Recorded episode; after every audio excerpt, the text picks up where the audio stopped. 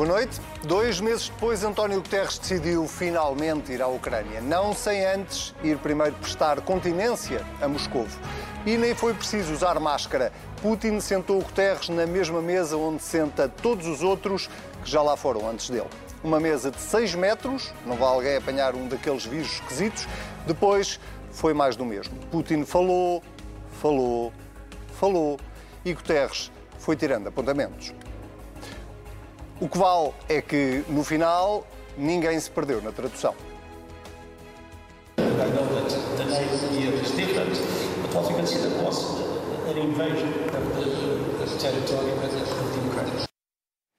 Invasão?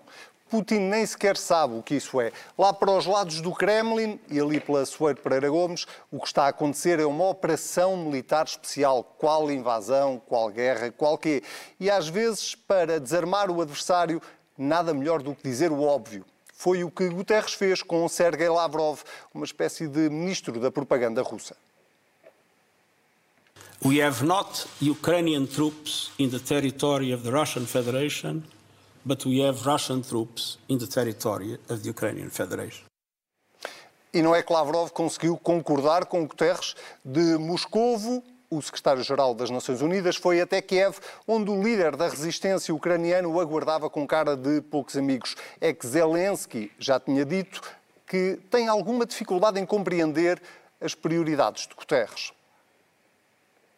he should definitely visit first the cities where there were tortures and where people were killed, and then he will find time for the esteemed and respectful colleagues from Russia. E no final, humilde como só nós portugueses o conhecemos, Guterres chegou e saiu de Kiev com a convicção de que pouco ou nada pode fazer para acabar com esta guerra. The war will not end with, um, with meetings. the, the, war will end, uh, will end uh, when the Russian Federation decides uh, to end it. Por cá, eu sei que já ninguém se lembra, mas o Parlamento andou a discutir o Orçamento do Estado para 2021, ah, desculpem, para 2022. Foram dois dias muito produtivos na Assembleia da República, onde a oposição parecia estar a falar ucraniano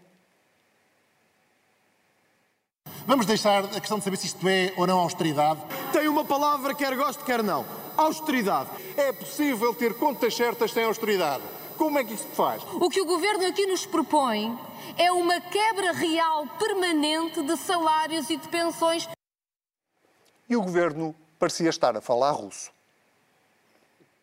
Ouço falar, pare-me-se em austeridade. Não, este não é o orçamento da austeridade. Menos déficit e menos dívida são ativos de que o país não se pode dar ao luxo de prescindir. Sim, é possível ter contas certas sem austeridade. Está no ar mais um Contrapoder. Eu sou o Anselmo Crespo e esta semana está, temos, vejam lá, connosco o Sérgio Sousa Pinto, a Maria João Vilês, Olá, o Sebastião Bugalho. Sejam muito bem-vindos. Vamos começar precisamente por esta visita de António Guterres, Maria João, uh, primeiro uh, à Rússia e depois à Ucrânia. A minha pergunta é muito direta. Guterres sai de, desta viagem com uma mão cheia de nada?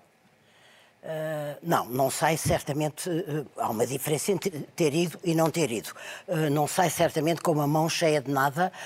eu acho que a questão agora que se coloca, mais do que depois podermos ver como é que ele esteve num lado e no outro, é saber o que é que ele vai fazer com aquilo que ouviu e com aquilo que viu. Ou seja, qual é o day after e como é o day after da visita que Guterres fez a Moscovo e fez a Zelensky. Uh, o que é que ele vai, como é que ele vai poder uh, ser útil produtivo numa casa que, sendo uma casa política, uh, tem muitos Estados que não estão de acordo uns com os outros, portanto, ele próprio disse, assumiu que não era, que não era fácil tarefa, evidentemente que a frase não é muito feliz quando ele diz que nada pode fazer para acabar com a guerra. Se alguém pudesse sozinho acabar com a guerra, falo-ia. O que eu acho interessante é que é saber se ele vai, de facto, transformar em alguma coisa útil as Nações Unidas, que é uma casa política e não Como a é Santa Casa da Misericórdia. Como é que ele o podia fazer? Porque Como é que ele podia fazer? ele, ele, ele atendeu especialmente aos corredores humanitários e fez muito bem uh, em tentar uh, um acordo de princípio que conseguiu. Vamos lá ver é se esse acordo de princípio É tem um fim feliz. Não, mas espera, deixe-me só terminar de dizer uma coisa. O- quando eu dizia que, que é uma casa política e não é uma, uma- a Santa Casa da Misericórdia, é que o Guterres não se pode confinar a um papel, o secretário-geral das Nações Unidas não se pode confinar a um papel só humanitário. Por isso, temos grandes expectativas de ver o que é que ele vai conseguir fazer agora, sendo que tem aquela dificuldade horrível do Conselho de Segurança, onde está a Rússia e a China, que têm uma aliança e que têm eh, poder de veto. Portanto, vamos- eu queria só dizer uma coisa sobre o Putin. Sim. Eh, o o Anselmo falou da mesa e a mesa é uma espécie de atrativo. De facto, não há um jornalista cá ou lá fora, eu vejo isso, que não, que não tenha quase que mencionar a mesa. Mas há uma coisa ali muito mais. hum, eh, af- aflitiva, se quiser, do que, do que a mesa. Aquilo era um estúdio de televisão para a Rússia toda.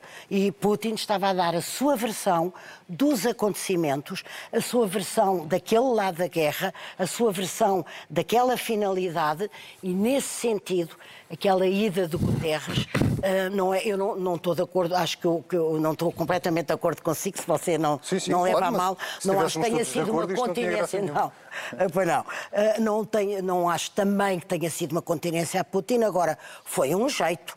Quer dizer, eu prefiro a palavra jeito, você prefere continência. Foi um jeito, na medida em que aquela, aquilo estava a ser dado em direto O meu ponto, país. já agora, uma- só, só- Pronto, só para justificar, o, meu ponto de usar a expressão continente, e, e, e com isto passo a palavra ao Sebastião, tem a ver com a decisão que o Sebastião criticou eh, também, eh, já no passado, recente, de Putin, eh, de, de Guterres ir primeiro à Rússia e só depois à Ucrânia. Eh, E de ir tão tarde. isso tem uma leitura, naturalmente, não é? O facto de Guterres, tantas ir a, Guterres ir a Kiev depois de Pedro Sanches é uma coisa que para mim foi inacreditável. Mas de qualquer modo, eu, como dizes, fui bastante crítico da- do atraso no tempo na ida do Secretário-Geral das Nações Unidas a Kiev em solidariedade com o povo ucraniano. Sou menos crítico desta semana de António Guterres. Eh, Eu creio que nas entrelinhas ele até foi bastante duro com a Federação Russa. Claro que é nas entrelinhas, porque está comprometido pelo seu cargo, mas ele, ao evocar e ao defender de forma tão veemente a Carta das Nações Unidas e o direito internacional como algo, do ponto de vista dele, que deve ser inviolável, ele está a criticar abertamente a Rússia. Porque a Rússia, ao invadir um país com fronteiras soberanas, está a, a- a violar essa Carta das Nações Unidas. Quando Guterres diz a guerra acaba quando a Rússia acabar com a guerra, Guterres está a responsabilizar a Rússia, está a dizer que foi a Rússia que a começou. Portanto, nas, entreli- sabemos, nas, preciso na- na- nas entrelinhas, Guterres, para mim, foi bastante mais crítica até do que eu achava que ia ser. E é preciso também entender que não poderia ser mais do que isso. Porque todos os dias há várias agências humanitárias das Nações Unidas que estão no terreno na Ucrânia. Essas equipas, essas agências, essas pessoas que estão a salvar vidas no terreno também têm que ser protegidas. Portanto, tem que ter um secretário-geral das Nações Unidas. Não tem que ter um ativista em Kiev. Eh, mas, eh, Ninguém certo. pensava que era um ativista, também nem o Mas, oh, Anselmo. ó, ó, ó, Sérgio Sousa Pinto, eh, há uns tempos, há uns tempos, há uns anos, Macron eh, referiu-se à NATO como estando em morte cerebra- cerebral. Nós, pegando em tudo isto que tem estado a acontecer nos últimos dois meses, no papel que as Nações Unidas têm tido e agora no papel que António Guterres tem tido, que se autodenomina e bem é mensageiro da paz, mas que depois, objetivamente, isto não se traduz, pelo menos que nós consigamos perceber em nada eh, qual é afinal o papel das Nações Unidas ou qual é, qual é a relevância que as Nações Unidas têm quando na verdade a organização existe exatamente para, para, para existir paz no mundo, não existe para, para outra coisa. É? Boa noite a todos. Eu, eu, eu, eu sinto que a este respeito tenho muito pouco a acrescentar, porque eu revejo-me que a Maria João Vilés disse. Eh, isto, o secretário da ONU, quando é o mensageiro da paz, é porque já não é nada, não é, não é nada. Que é o mensageiro da paz. É uma pomba, esvoaça em cima dos teatros de operações, não, não é nada. Eh, a missão era difícil, porque estava a tratar com um homem que despreza o direito internacional e a grande organização internacional que é a expressão institucional do direito é as Nações Unidas e estava lá o secretário-geral das Nações Unidas. E a Rússia é uma potência revisionista, não está interessada nesta ordem internacional e está muito pouco interessada no, na, no mensageiro da paz. Mas na propaganda e, portanto, e, mas, mas, portanto, quer dizer, e depois também, aí, devo dizer, concordo também com a Maria João, acho que não havia necessidade nenhuma de ter ido fazer esta visita empurrado por um baixo assinado de 200, 200 diplomatas. Não, é? como se costuma dizer, não havia necessidade, na verdade. Mesmo que, mesmo, mesmo que o realismo e o pessimismo uh, ditassem ou recomendassem alguma prudência na gestão disto, era escusado que a viagem ocorresse pressionado por, por funcionários que dizem, afinal, as Nações Unidas, todos nós desconfiávamos que não serviam para nada, mas agora está demonstrado. Porque a crise das Nações Unidas é, é a crise da ordem internacional e do direito internacional. Não começou agora o Sr. O senhor Trump uh, tratava mal as Nações Unidas, todos nós lembramos disso. Quer dizer, os Estados Unidos são o principal financiador das Nações Unidas. Quando uma potência como os Estados Unidos uh, diminui, é mesquinha, uh, e agora é a Rússia faz o mesmo. Ora, se os Estados Unidos acham que a, ONU, que a ONU não serve para nada, e se a Rússia notoriamente tem a mesma opinião... Para que é que serve as Nações Unidas? Porque, tendo em conta que são as duas grandes potências, mais a China, Quer dizer, é um nu, é um resíduo de uma época melhor, Mas de uma época de esperança. Deixa-me dar, deixa dar um, um, passo em frente só neste sentido, que é, António Guterres vai no seu segundo mandato à frente das Nações Unidas. Uh, se, nada nada de, desta conclusão a que estamos a chegar é propriamente nova, quer dizer, não, não é... Não, é velho.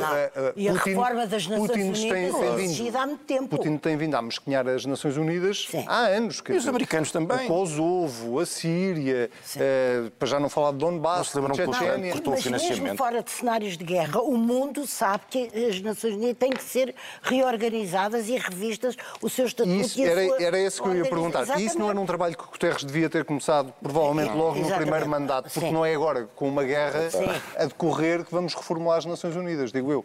Maria João. Penso que sim, não, quer dizer, não é possível vir chorar sobre o leite derramado quando ele podia ter evitado algum derramamento desse leite. Porque se, se tirando, quer dizer, nós vimos António Guterres nos cenários de guerra, mas depois não vimos muito para além disso. Muito, uh, uh, ação com utilidade no terreno e utilidade de soluções uh, de, de, conflitos, não temos visto muito. E tenho pena que já no segundo mandato de Guterres as Nações Unidas estejam tal e qual o Conselho de Segurança que está para ser revisto há, sei, há décadas, eu nem sei. uma coisa estanque e, portanto, acho que é, acho que é um, um mandato, uh, não direi amargo, mas não muito brilhante. É, eu posso só dizer uma coisa. Diz. O, o, há, há, tantos anos que nós ouvimos dizer que é preciso uh, rever os critérios da composição do, do Conselho de Agora imagine-se que estava lá o Brasil e a Índia.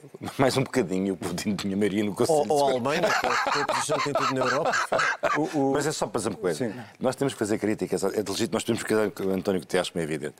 Temos do direito de o fazer. Mas, não, mas não, temos que evitar críticas injustas. Não, ele não é a causa deste problema. Não foi ele que o criou. Não, e, e... não mas ter começado não, ele, alguma ele, coisa. Ele, ele, não tem, ele não tem, pura e simplesmente, possibilidade ele não tem possibilidade. Se calhar ele podia gerir este declínio da ONU com mais uh, habilidade, uh, de forma mais discreta e menos patente e embaraçosa. Mas o declínio do direito internacional e o declínio da ONU não são criação dele, é uma coisa que nós testemunhamos oh, já Sérgio, mas uma coisa é não ser a criação dele, outra coisa é ser-se inativo e quase entregue a, a à irremediabilidade de fazer o que quer que seja. Nós não ouvimos uh, promover um grupo de estudos, uma, uma comissão, não gosto desse tipo de comissões. Não, não é isso, não é mensageiro da paz. Aquilo não é, uh, uh, não é Santa Casa da Misericórdia só para abrir corredores humanitários, embora se se conseguisse os corredores humanitários seguros, eu seria a primeira a agradecer pessoalmente a António O problema, o problema com os corredores humanitários, aparentemente, é que eles estão a ser criados, só que ninguém confia na Rússia. Só, porque... só vão na direção direção porque da Rússia. Eles, só vão na direção, o que é que vai acontecer? Às pessoas que estão nesse Sim, sim, sim, sim, claro, como é óbvio. Uh, Sebastião, só, só, só para te ouvir também um bocadinho sobre uh, aquele que pode ser o legado de António Guterres uh, enquanto secretário-geral da, das Nações Unidas e parece-me que não houve outros eventos durante o, o, o, seu mandato, mas nenhum provavelmente tão importante como este. o facto de quando António Guterres está em Kiev reunir com Vladimir Zelensky, as tropas russas bombardearem três quarteirões à, à frente do sítio onde está António Guterres, não é este amesquinhar de, claro é. do papel das Nações Unidas? é boas maneiras, foi brutal. Foi desconsiderar, e morreu uma jornalista, foi vítima desse bombardeamento. Durante esse bombardeamento, portanto, quando o secretário-geral das Nações Unidas estava em Kiev, os russos mataram uma jornalista livre e bombardearam Kiev enquanto ele lá estava. Então é um sinal, é um sinal profundo de desprezo da ordem internacional e da, do papel das Nações Unidas. Mas eu não sou assim tão crítico de Guterres, em particular desta semana, apesar de ter sido o primeiro a dizer que ele, tinha que, que ele tinha que se apressar. Mas é preciso ver que, por exemplo, ele também foi bastante crítico do Conselho de Segurança. Esta semana ele disse que o Conselho de Segurança falhou ao, ao não evitar esta guerra e ao não ter conseguido que ela acabasse quando devia. Mas ele não é um comentador, Portanto, Sebastião. Oh, oh, Sérgio, ninguém, por É o exemplo, secretário-geral. ninguém colocou em causa a existência do secretário-geral das Nações Unidas por ele não ir durante a Guerra Fria ao Vietnã ou ao Afeganistão. Eu não me lembro disso acontecer. Fui ver os livrinhos de história, porque não era nascido, e não vi isso acontecer. Portanto, eu, eu, eu acho que é preciso perceber... pode comparar Ant- que o circunstâncias António- e tempos que o históricos António, que o diferentes. António Guterres está numa posição bastante difícil, que, as- que, evidentemente que as mudanças na ordem, internacional, na ordem internacional chocam em termos de ambições na- nas potências revisionistas com as potências ocidentais e que a pomba da paz, como o Sérgio Sousa Pinto lhe chama, não consegue resolver tudo sozinha. Apesar disso, eu tendo a valorizar aquilo que ele tentou dizer diplomaticamente nas entrelinhas, porque acho que isso tem valor político e acho que até no fundo, no fundo, foi bastante assertivo. Sim, mas não deixou propriamente, pelo menos o Vamos ver, que nos exemplo, parece que não deixou ver. propriamente Se- Vladimir se- Putin a assustado duas- nós não sabemos, porque Ninguém deixa Vladimir Putin assustado. Aquilo que conta é se daqui a duas semanas recebemos ou não notícia ninguém. de que houve corredores humanitários que foram abertos graças a estas negociações. Se isso acontecer, são milhares e milhares de Oh, vidas oh, são já seria uma Nós não conquista. sabemos. Não, Temos que esperar. Deixa-me só Deixa- perguntar deixa, não, aos meus dois colegas. Alguém tem a noção se alguém neste mundo, neste momento, deixa Putin assustado? Não há, pois não. Não, é, é uma pergunta... Não, tem, tem realidade. Eu acho que, eu, eu acho que há uma- eu Eu acho acho que que há a China deixaria. Já agora não China- pergunto só aos dois China colegas. Eu acho que a China não. deixaria, talvez. Eu acho que A minha pergunta ainda é mais politicamente incorreta. Eu acho que a única pessoa de que Putin tinha medo era o Sr. Trump. Porque não, não teria esta, esta postura de Biden. Não, é? porque, é- porque é- porque era imprevisível, porque era capaz de tudo e ele, e ele era, um, era um deterrent. Ele sozinho era um intimidado. Pois é, mas se o Donald Trump fosse presidente dos Estados Unidos da América, não a Ucrânia estou- já tinha perdido a guerra. Pois, mas como eu não apoiei no Trump, nem votei no Trump, Não, só mas eu para não, dar a minha estou a dizer, opinião. eu não estou a dizer que apoiaste ou que deixaste de apoiar. Bom, não tendo nenhum de nós eh, solução, nem exatamente. resposta Não, exatamente. fica clara para a Mas pergunta da Maria João. ficasse claro que acho melhor António Guterres ter ido do que não ter ido, com Ah, certeza. finalmente. Não, Finalmente foi, exatamente. não, não, finalmente foi e foi melhor ter ido do que não ter ido. Eh, o, que, o que também cruza com esta guerra e, e de repente virou eh, uma, uma enorme polémica esta semana, desta vez começa por ti, Sérgio, eh, é, foi descobrir-se, através de uma notícia do Expresso, que na Câmara de Setúbal o acolhimento aos refugiados ucranianos estava a ser feito de uma, pouco, de uma forma, vamos chamar-lhe, pouco ortodoxa, pedindo não só a localização de familiares que estivessem na Ucrânia, mas fotocopiando documentação, e isto não feito por autoridades, digamos assim, feito por eh, funcionários da Câmara. Eh, Dá para esquecer por um instante que é uma Câmara comunista eh, Não. ou não dá para esquecer? Não, não dá. Não dá para esquecer. É impossível esquecer. Nós até podíamos, e eu, eu dei o benefício da dúvida ao que aconteceu há uns meses na Câmara de Lisboa. Porque é impensável, Sim, impensável exatamente. que Medina pen- pensasse, ora bem, é boa ideia ou má ideia Exatamente. transmitir informações eh, privadas eh, a uma embaixada eh, de, cidadãos que se manifestam aqui contra o regime russo, vão mandar para a embaixada. Vou ou não vou? Só uma pessoa que não, não, Sim, não esteja boa da cabeça. Não esteja boa da cabeça é que acha que Medina decidiu isto. Nós agora, ao fim de uns meses, estamos a lidar com uma situação para a qual não há Gravíssimo. desculpa, porque estamos todos atentos, fomos todos alertados para o que podia acontecer e estava a acontecer. Isto não tem desculpa. E passa-se numa Câmara do Partido Comunista. E eu, como não quero ser acusado de anticomunismo primário, o que eu tinha a dizer sobre isto é de uma tal. eh, seria tão inapropriado, digamos assim, que eu não, eu não, eu não, eu não quero dizer nada. Eu só quero dizer que o que me- me envergonha, acima de tudo, é que esta disfunção, e este é um understatement, esta disfunção das instituições foi detectada pela embaixadora da. Ucrânia. Foi uma, foi uma pessoa, foi um estrangeiro, foi um estrangeiro que recorreu à comunicação social para chamar a atenção do país para o estado em que as nossas instituições funcionam, entregando O dados presidente de da Associação pessoas. dos Ucranianos também. E o presidente da Associação dos Ucranianos, ou seja, foi a sociedade civil e foi o representante de uma potência estrangeira acreditada em Lisboa que nos, que nos vem dizer aquilo que nós fazemos às pessoas.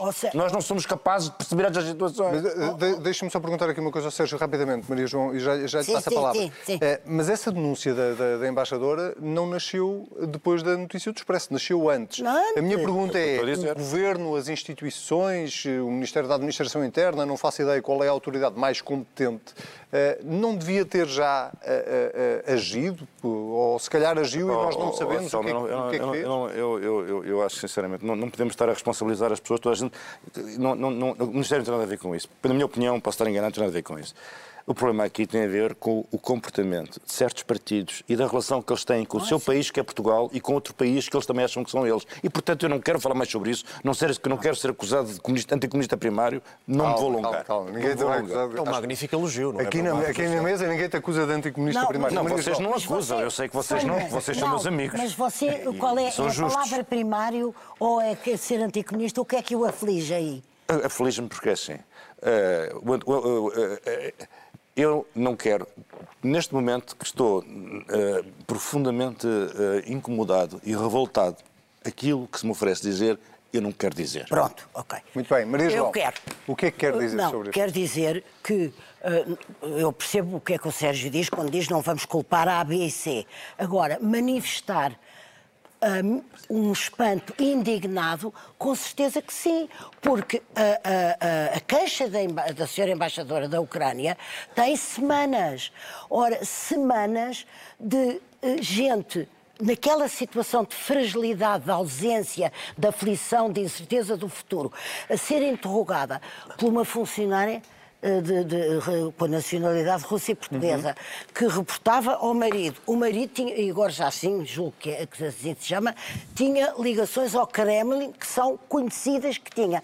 Então não há ninguém no colégio camarário, não há ninguém que tenha achado estranho que dezenas de ucranianos estivessem a ser interrogados para além daquilo que a lei exige, que é com certeza o, número, o nome e o número de- do, do bilhete de identidade, do cartão de cidadão. Então ninguém, ninguém Sim, tem por cima, vergonha. desculpe, só para acrescentar, ainda por cima o CEF tem eh, um site próprio onde eh, Exatamente, quem mas vai chegando agora- vai sendo registado. Tem, Tirando- tirando o Portanto, Há uma entidade oficial chamada Não. CEF que faz que esse deveria trabalho. estar não é? a ser responsabilizada. Tirando o Sr. Primeiro-Ministro, que disse não foi essa carta que eu recebi, e honra-lhe seja. E de eh, facto, eu, eh, e de facto não, era. foi. Não facto foi, não foi. Nós lemos a carta, eu li a facto carta foi. e não há lá nenhuma pergunta, não é? Tentou ver, o Presidente da Câmara de Setúbal tentou vender ao país, através de uma televisão, a sua versão falsa. António Guterres, eh, António eh, Costa, felizmente, eh, desmentiu imediatamente. O que eu queria dizer é que eu gostaria que a nossa vergonha e a nossa indignação não permanecessem. Agora, perante esta polca que começa a ser dançada entre o CEF e mais o Ministério não sei de quê, e mais o da Administração Interna, que não sei que mais. Migrações. Ouça, tem que se reconhecer que não se pode só falar de esmazelo. Isto é uma irresponsabilidade. É quase um crime Mas a grave. Maria João culpa a Câmara, ou esta ou outra qualquer que tenha uma. A Câmara, outra... com certeza, a culpa Câmara, tem as outras câmaras. Não, não, culpa não. tem as outras câmaras. Exatamente, a Estou a- Câmara, estou a dizer, certeza. aconteceu nesta Câmara. Aconte- Podia ter acontecido noutra. noutra eu Câmara, não é? culparia Não outra. sei se podia, não sei se Foi podia. aqui que radicou o mal. A raiz do mal radicou em a Câmara achar possível abusar, uh, usurpar os seus poderes para fazer espionagem, porque as perguntas a isso levam. A favor de um, uh, contra uns É, desgraçados. só, a dúvida, só a dúvida que fica é suficiente, quer dizer, os dados até podem Mas- não seguir para o Kremlin, mas só a, a Mas dúvida... ouça, mas as perguntas só, só podem conduzir a isso. O- por- qual era o interesse da Câmara em saber onde é que está o seu marido? Onde é que está o seu filho? Onde é que está. Nós ou nos indignamos e Sebastião temos tem- vergonha ou é uma não. prioridade O municipal. Sebastião tem muito para dizer sobre isto. Estou a sentir. Não, O Sebastião está Segundo, revoltado. segundo, segundo a RTP, foi mais do que uma Câmara a cometer este tipo de práticas com as tais organizações próximas da- do regime russo. Eh, E nem todas as câmaras são do PCP. Agora, a Câmara do PCP tem uma particularidade em comparação com as outras todas. Exatamente, é a posição é que, dela. É que a Câmara do PCP já mentiu duas vezes sobre o caso. Portanto, se não tivesse nada a esconder, não sentia necessidade de mentir. E o facto de nós termos uma Câmara Municipal sob suspeita de ser um satélite de uma ditadura, a mim, como democrata, deixa-me particularmente intranquilo. Mas o facto, é ter- o facto de termos um presidente de Câmara que acha normal usar instituições do Estado para branquear e para usar como bote expiatório da sua má gestão, e usar o CEF, usou o CEF e o CEF veio desmenti-lo. Usou o gabinete do Primeiro-Ministro, o gabinete do Primeiro-Ministro veio desmenti-lo. Não há consequências políticas. Eu posso dizer uma. Além, Exatamente, não há além, de além, de além da investigação, não há, não há consequências políticas e é preciso ver uma coisa. A senhora embaixadora da Ucrânia não avisou, não, não avisou só para estas ocorrências com as câmaras municipais. Também avisou para uma série de organizações, as tais de ajuda e as que estão, são próximas do regime russo, que proliferam em Portugal. Quantas dessas organizações são financiadas pelo Estado português, por câmaras municipais ou têm isenções fiscais pelo Estado? E prestam vassalagem em Moscou?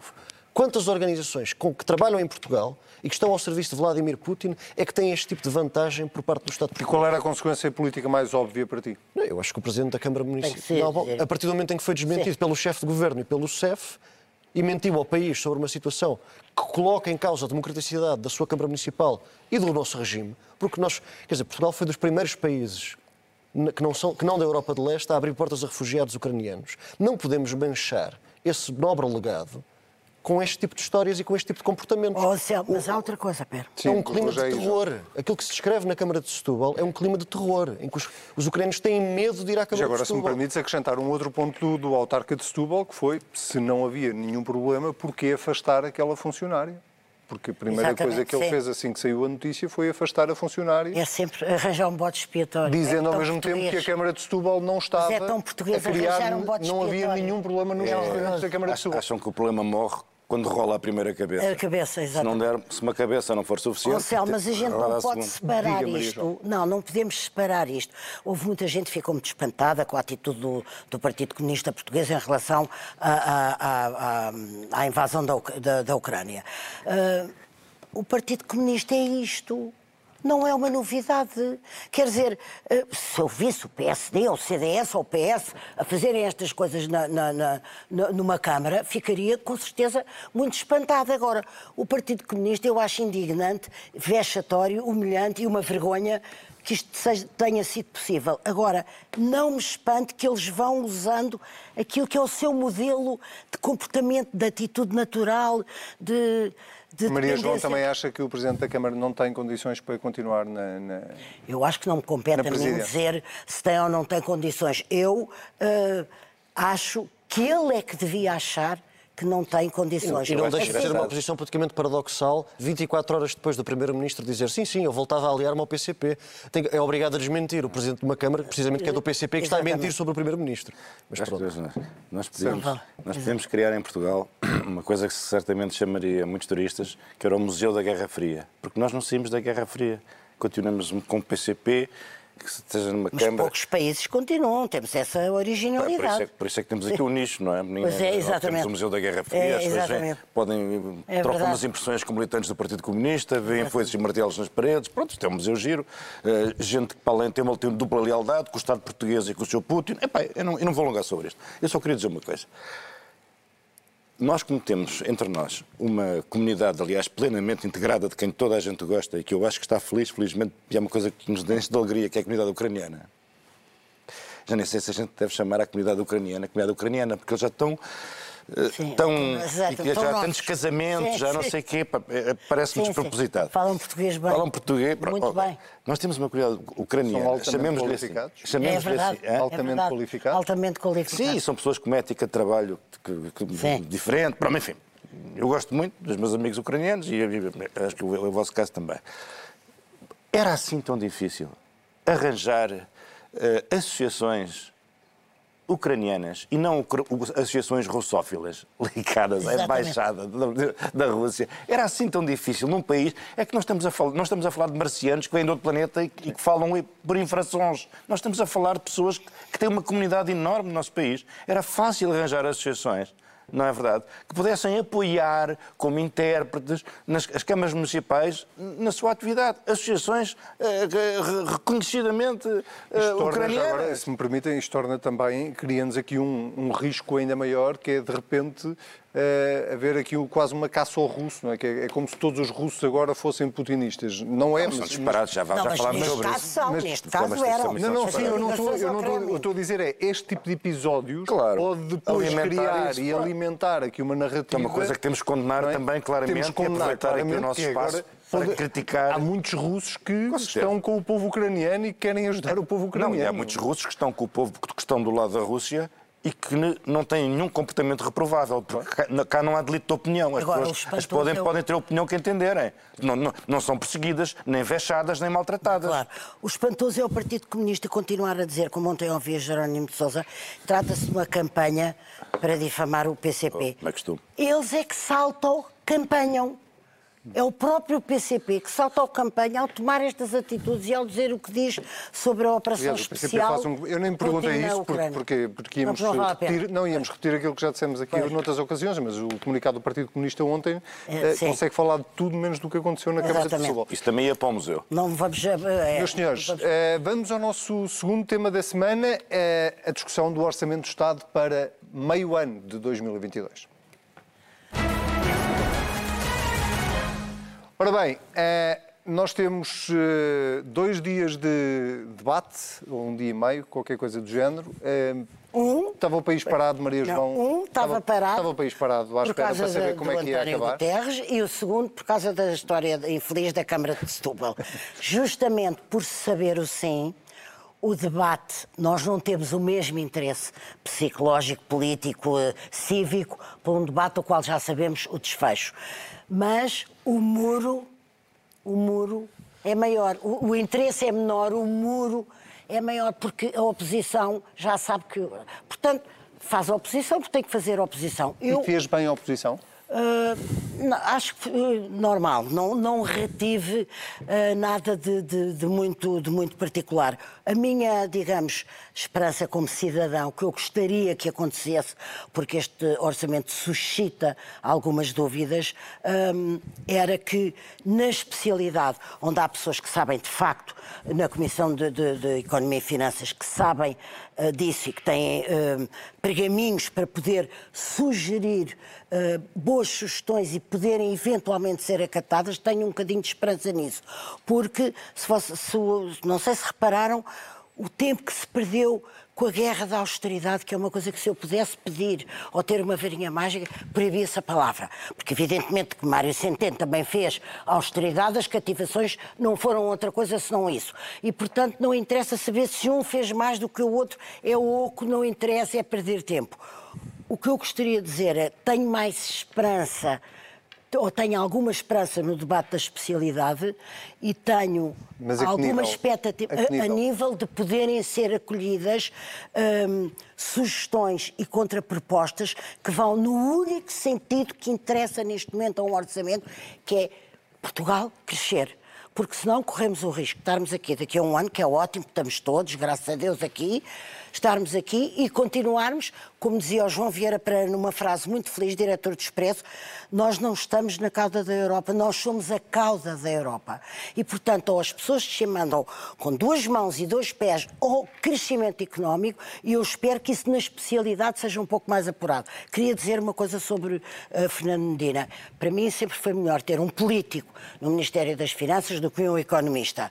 E Fernando Medina tem uma característica é mais sensível que o resto do governo ao, ao fator crescimento económico, à importância da concertação social. Ele foi um magnífico aluno de Vieira da Silva, quando Vieira da Silva tutelava a Segurança Social. Aprendeu muito na concertação social, referiu a importância da, concer- eh, da concertação. concertação social já por duas ou três vezes. É evidente, eu a semana passada disse é um otimista doce.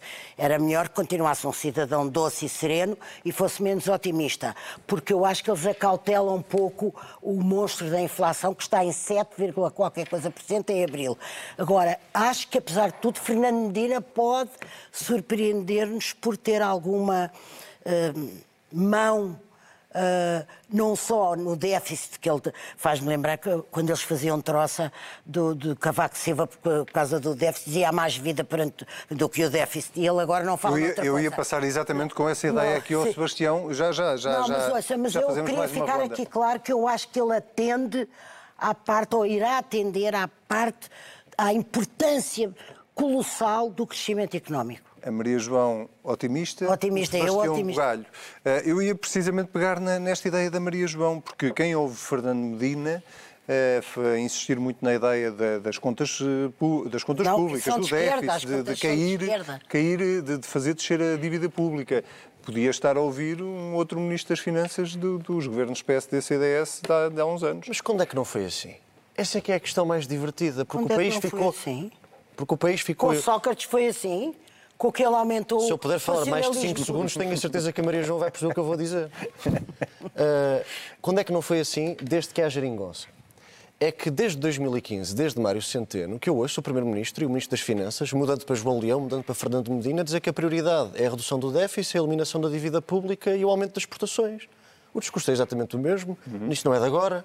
Não, não, não, é, mas, Fernando, não é Fernando Medina que está a parafrasear o, é o fascismo. O que é que há uma é guerra. É a que afinal não era assim tão de esquerda. Mas apareceu uma guerra, há uma taxa de inflação de 7 e tal por cento uh, e isso não devia. Não, eu não estou a dizer que não sou pelas contas certas.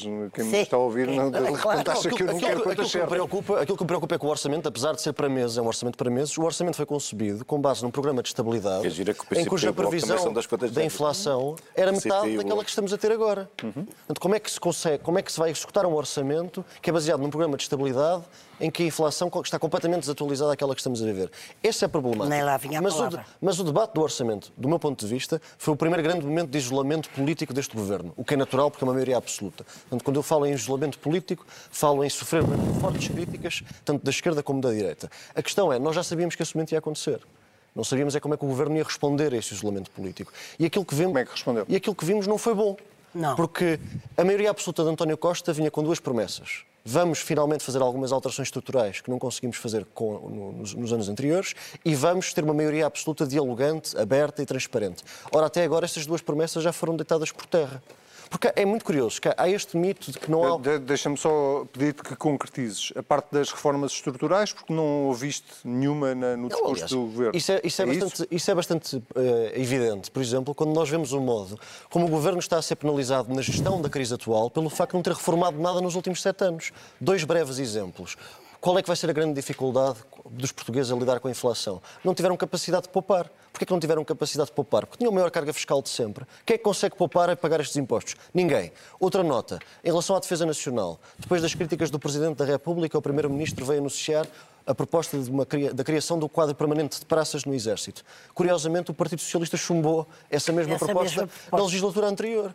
Portanto, o que é facto é que o governo atual, perante esta crise, está a ser penalizado por nada ter feito para se preparar para ela nos últimos sete anos. E em coisas pequenas, inclusivamente nas Forças Armadas, isso é bastante visível. Não sendo eu uh, do governo, deixa-me fazer de advogado do diabo e, e, passar já a palavra ao Sérgio. Uh, era, era, possível imaginar que, a, que ia aparecer uma crise desta dimensão, uma guerra na Europa, uma taxa de inflação a estes, a estes níveis? Bom, a, situação atual não é um bocadinho parecida com a pandemia, que também ninguém adivinhava que vinha uma pandemia, não, não, não, não, não vamos passar a vida a saltitar de pandemia a pandemia, quer dizer, então vamos viver uma vida aterrada e, e felizes, qualquer dia estamos, estamos reduzidos à mais abjeta indigência, mas contentes por estarmos vivos e respiramos, não é? Porque sobrevivemos à pandemia, à guerra, ao sarampo, não, não, vamos viver nesse estado de medo, não, não podemos... A troika. Isso é a, a troika, quer dizer, somos... Bom, uh, isso não, isso não é possível. Uh, agora, não, a, minha pergunta, a minha pergunta era se uh, isto que o Sr. A guerra, a guerra dizer, não era previsível, a inflação sim. Pronto. Que o governo é não se tinha preparado, a, a inflação era previsível? Era. Claro a este era. nível, 7 e tal por cento? Não, a inflação, quem, que, que, íamos ter inflação, claro que é previsível. Não, Nós estamos, estamos há 10 anos com polícias expansionistas, com o Banco Central Europeu a imprimir, a imprimir notas, é evidente. Nos Estados Unidos, como levaram mais longe. Uh, as políticas monetárias eh, muito mais do que cá, estima-se que nos Estados Unidos a inflação está 3 pontos acima daquilo Exatamente. do que estaria por causa da guerra e do Covid, só por causa do excesso de massa monetária. Portanto, e nós cá na Europa também mais cedo ou mais tarde, e está a acontecer, mas a um nível mais baixo. E o Banco Central Europeu tem muito pouca margem de manobra, porque o problema da, o problema da inflação, o principal problema da inflação, há vários problemas da inflação. Eu não sou das pessoas que debilizam a inflação, que acham que isto é o fim do mundo. Mas a inflação é um problema. É quando, quando nós queremos pôr fim a esta dinâmica, as medidas para acabar com a inflação, para reduzir a inflação, são altamente depressivas da economia. E são choques brutais. Os Estados Unidos acabaram com a inflação nos anos 70, que foi uma coisa que atingia os dois dígitos, como cai em toda a parte. Quando o senhor Paul Volcker vai para, dirige a, a como é que chama aquilo? A Federal Reserve, não é? E aplica, e o, e o Reagan diz-lhe, faça o que tem que ser feito que eu cubro-lhe as costas. E ele lançou os Estados Unidos numa recessão brutal, brutal, com grandes custos para a economia e para a sociedade, com, com diminuição do PIB. E foi assim que se fez a correção e se atacou a inflação. Portanto, o governo quando diz, o governo quando, o que é que o governo diz? O governo diz o seguinte, e tem razão, na minha opinião, não é? Não sou economista, a minha razão, enfim, é mas tenho que decidir É politicamente. É a minha leitura, eu tenho que responder politicamente por ela. Porque também estávamos desgraçados se fossem os economistas a mandar. Ah, mas o, o que é certo é que se a, inflação, se a inflação é fundamentalmente importada, já falámos aqui milhentas vezes das causas externas, das causas exógenas da, da inflação.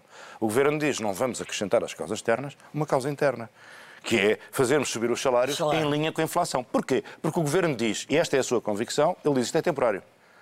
Isto é temporário, isto aqui é um solavanco, mas isto vai Transitória, tender... é como eles dizem, transitória. É transitória, a inflação é transitória e, portanto, há aqui uma, há uma tendência para que a situação volte à normalidade.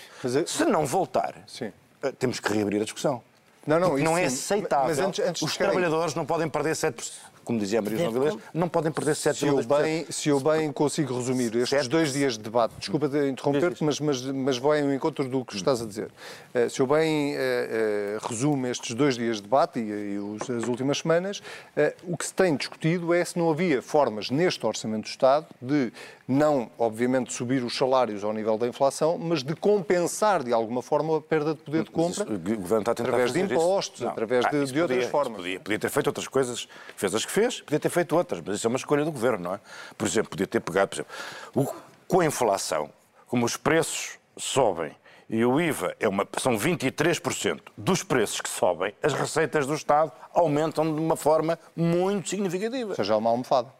Há uma almofada, agora chama-se almofada. É, é, bom, está bem, ok. Não é agora, Eu é pegava-. Pegava-se, pegava-se, pegava-se na, na, na almofada, tinha uma almofada e, e- e podia perfeitamente. Eu, eu, eu teria preferido, eu teria preferido ba- uma baixa geral de impostos. Com certeza. Preferia uma baixa geral de impostos. Com Mas não, o certeza. governo decidiu. Metade do país, E se calhar tem razão. Se calhar tem razão. Isto é daquelas coisas que só no fim do processo é que a gente sabe quem é que teve Quem a é intuição razão, certa e quem tinha razão. O governo não. O governo baixou, baixou, está a intervir no preço dos combustíveis, está a baixar o ISP enquanto não baixa o IVA. Toda a gente sabe que os combustíveis têm um efeito. Baixaram uns cêntimos, a gasolina e o Pronto, bem, cêntimos. mas, mas estão a baixar. E, o- e o que é facto é que a gente sabe que os combustíveis têm um efeito transversal na economia Sim, e nos é- preços. Toda a gente depende dos combustíveis. O apoio de 60 euros às famílias mais carenciadas, eh, convenhamos que eh, com 60 euros nós sabemos exatamente o que é que Mas dá é para que é fazer. assim, não é? mas é, ó, Mas isso é um isso, isso é verdade. pobre. Isso é verdade, mas Não, é como não, diz a Maria João Vilés. Não, Quer é dizer, um este é o país que somos. Exatamente. Repara. E o aumento de eh, 10 euros, falámos aqui pois, isso da semana passada. repara, eh, eh, eh, Se não se crescer. Este, este é o país que somos. E depois esta questão, que é outra e muito interessante, e eu estou farto de falar nela e adoro falar nela, porque acho que é a questão central do nosso tempo, que é o problema do crescimento. Ah, mas, realmente, ah, este é o país que temos. Estes são os recursos que temos. Não vale a pena estarmos aqui. E depois há outra coisa interessante, que é a oposição ataca o governo como se tivessem sido políticas públicas erradas e políticas económicas erradas tivessem gerado a inflação. Não, a inflação veio de fora. O governo, o governo e nós nós temos que suportar um impacto negativo exterior. E o governo tenta, como é a sua função, amortecer os impactos na economia. Porque se atinge a economia, atinge o emprego. Se atinge o emprego, atinge as contas da Segurança Social. E atinge os impostos, atinge a rede do Estado e efeitos atinge tudo. Mas isto não é. é- o, o- o problema inflacionista não foi criado por políticas erradas. Nem podia, porque este governo, com geringonça, com PC, sem PC, com bloco, sem bloco, com PAN, sem PAN, arranjou amigos, aliados e companheiros de jornada em toda a parte. O que tem verdadeiramente para mostrar é o equilíbrio das contas. Muito rapidamente, antes de. de- Foi a grande obra da frente esquerda em Portugal, foi, foi a frente esquerda, Marx, Lenin, Milton Friedman, corrigiu as contas públicas. Eh, uma, uma pergunta breve a cada um de vocês sobre eh, a parte mais do debate político. Sebastião, PSD, eh, Chega, Iniciativa Liberal, PC, que avaliação é que tu fazes, PC e Bloco, que, que avaliação é que fazes da, da forma como a oposição esteve neste debate? Eu acho que dentro do quadro da oposição, eu vi o debate todo, dentro do quadro da oposição, acho que o PSD está completamente desnorteado. Aliás, é muito cómico porque o Rui Rio diz que não vê o Marcos Mendes ao domingo, mas toda a, estratégia da oposição desta semana do PSD foi tirada do comentário do Marcos Mendes, em que ele dizia que a inflação era o novo imposto e o PSD só, agora, só, a ver. só diz isso. Começou a ver o Marcos Mendes tarde demais, mas, mas isto para dizer que aquilo que. uma das coisas que conseguimos concluir do debate desta semana sobre o orçamento é que acabou o mito que não há oposição. Nós estamos há quatro anos. Ah, claro que é. Nós Não, estamos- mas nós há- mas nós onde estamos é que há- ela está? Não, nós não. Nós estamos há Mas quatro é- anos. Nós estamos há quatro anos. Mas onde é que ela está? Que não há oposição. Tá, tá. E afinal há oposição, não há as respostas do governo. E para haver escrutínio, o gover- o governo tem que responder Não, às perguntas. exatamente, é verdade. E aquilo que me pareceu deste debate. Qual é a posição do PSD? Aquilo que me, pa- aquilo que me pareceu deste debate foi que o Bloco de Esquerda está a fazer oposição, como fazia antes da geringonça. Foi que a Iniciativa Liberal está a fazer uma oposição competente que deixou o Primeiro-Ministro sem resposta. Em, em mais do que um tema, inclusivamente e curiosamente sobre estas organizações russófilas que recebem fundos do Estado, a que o Primeiro-Ministro não respondeu, 24 horas antes da notícia da Câmara de Setúbal, e parece-me que o PSD está completamente desnorteado. Quer dizer, eu vou ler aqui só por curiosidade uma E coisa que é, que é- que é muito- que é muito interessante sobre o PSD, na sua conta oficial, eleições. diz assim. "Uh, este- esta semana ficou provado do que é que podemos esperar deste governo. Um regime totalitário socialista. Esta gente não tem noção. Eles acham mesmo que perderam PSD já acabou. porque perderam as eleições, o regime democrático transformou-se em totalitário. Têm noção da gravidade do que estão a dizer? Rui Rio subiu ao púlpito outra vez esta semana e Oh. voltou a culpar o eleitorado duas vezes no 25 de Abril A culpa e é dos depois do Deixa-me só concluir. A culpa é dos militantes que, do PSD Permitem isso? que permitem Claro. que Claro. uma pessoa que perdeu as eleições Claro. há quatro meses Claro. tenha escolhido as pessoas e, e se mantenha. É ele que dá entrevistas, é ele que sobe ao É púlpito, é evidente. ele que fala pelo PSD.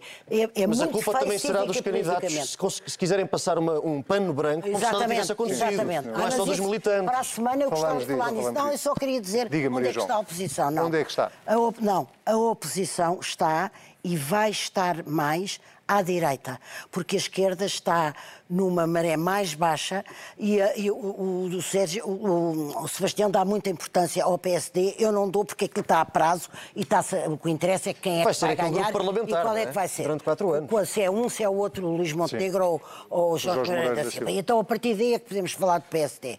Mas a oposição está à direita. A Iniciativa Liberal, o Chega e o PSD, embora numa má, foram mais ativos e mais percutantes foram, Foram, foram. do que o Bloco de Esquerda e o Eu PC. eu- eu- eu- Tu que eu- assististe de Eu bancada. assisti, eu assisti, eu assisti. bancada. Eu assisti e acho que o debate foi interessante e acho que eh, foi um debate razoavelmente sério de parte a parte. Quer dizer, os pontos de vista são diferentes e cada um defendeu a sua política económica e, portanto, correu bem. E até acho uma coisa, eh, aqui também em apoio do que diz, o, a Maria, que diz a Maria João e o Sebastião. O, o Rui Rio fez uma boa intervenção, fez uma excelente intervenção, aliás, no orçamento. Porquê? Porque eh, explicou a sua racionalidade, porque é que ele achava que, que- que a condição de... Claro, aproveitou para mandar umas, as habituais remoques ao eleitorado, está zangadíssimo com, com o eleitorado, mas pronto, isso já, já se estava à espera e confirmou-se. Mas, independentemente de mais, fez uma análise dos problemas da economia portuguesa.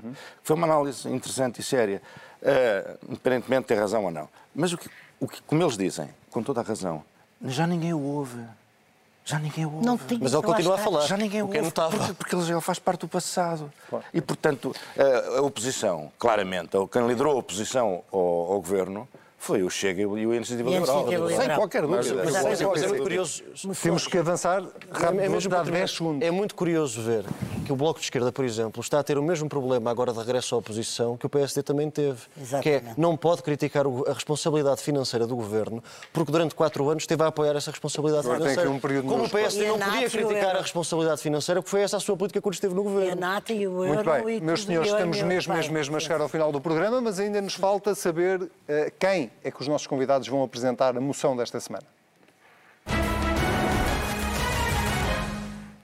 Sebastião. É muito brevemente, a minha moção de confiança é à Polónia, um país que tem tido um comportamento extraordinário do ponto de vista político e do ponto de vista humanista na Europa desde que a Rússia invadiu a Ucrânia. E esta semana ficámos a saber uma coisa que, do meu ponto de vista, não deixa de ser historicamente relevante. A Polónia anunciou que irá reforçar sua- o seu compromisso, a sua cooperação com a Alemanha para diminuir a dependência alemã do petróleo russo o que não deixa de ser extraordinário. Como é que um país tão, tantas vezes maltratado na história acaba por ter mais, mais sentido de responsabilidade do que os próprios alemães, que esta semana anunciaram, soube-se, pela voz de Donald Tusk, que iriam começar a iriam comprar energia em rublos, como a Hungria e como a Áustria. Como a Áustria.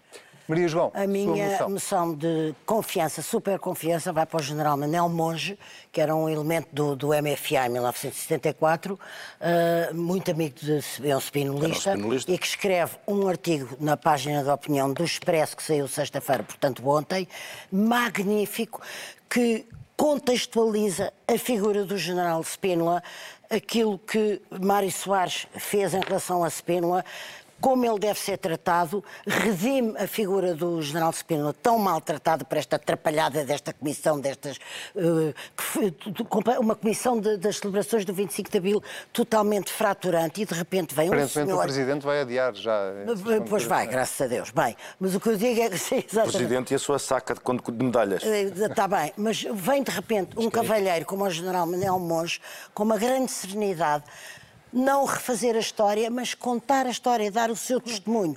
Recomendo vivamente o artigo de opinião de Manuel Monge na página da Opinião do Expresso. Muito bem. E Sérgio, at last but not least. Eu, eu realmente eu, eu- eu reconheço que vocês já não devem ter paciência para, para esta- para estas minhas investidas, mas a DGS não, não, não, não dá hipóteses. Segundo o, o observador, depois do governo ter tomado uma posição que eu subscrevo, com o qual concordo e que venho reclamando há muito tempo, diminuir esta, esta obrigatoriedade do uso de máscaras numa altura em que já não existem justificações sanitárias, vem a DGS, que até aqui tem sido um seguidismo total em relação ao governo, agora, pelos vistos, decidiu vir dizer o seguinte: isto era observador e passo a ler. Importante medida. DGS atu- atualiza regras sobre o uso de máscara e recomenda que todos tenham uma quando saírem de casa. Direção-Geral de Saúde, A pode haver alguém Portanto, a, a, a Direção-Geral de Saúde não é, não, não é Sim. outra. Ah, a outra não, Não é, é, não é, não, não é. se dedicava a De este. qualquer maneira. Mas quer dizer, quer dizer isto, é, isto é- eu acho que esta intervenção da DGS é completamente intempestiva. Eu não sei o que é que a DGS quer fazer com isto.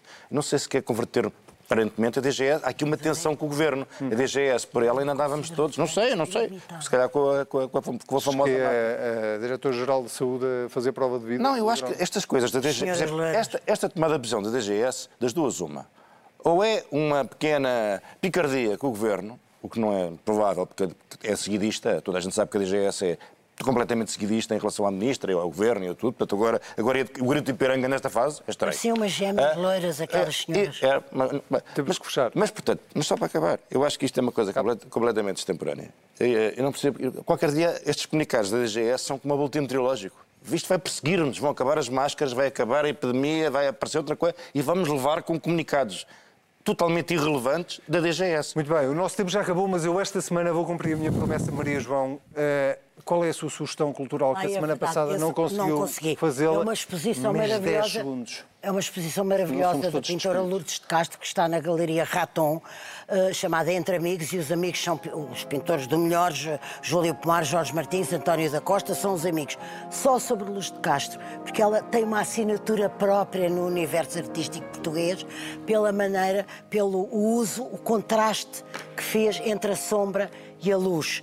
E isso é, foi de tal maneira feito com uma criatividade, um sopro, uma inspiração e tão especial, tão dela, que, que- que merece ser vista a exposição. Galeria Raton. Muito bem, fica a sugestão, Maria João Vilês, Sérgio Sousa Pinto, Sebastião. Galho. É sempre um prazer eh, encontrar-nos aqui na CNN Portugal. O Contrapoder desta semana fica por aqui. Já sabe, se quiser voltar a ver ou ouvir, basta ir a cnnportugal.pt. Nós estamos de regresso daqui a uma semana.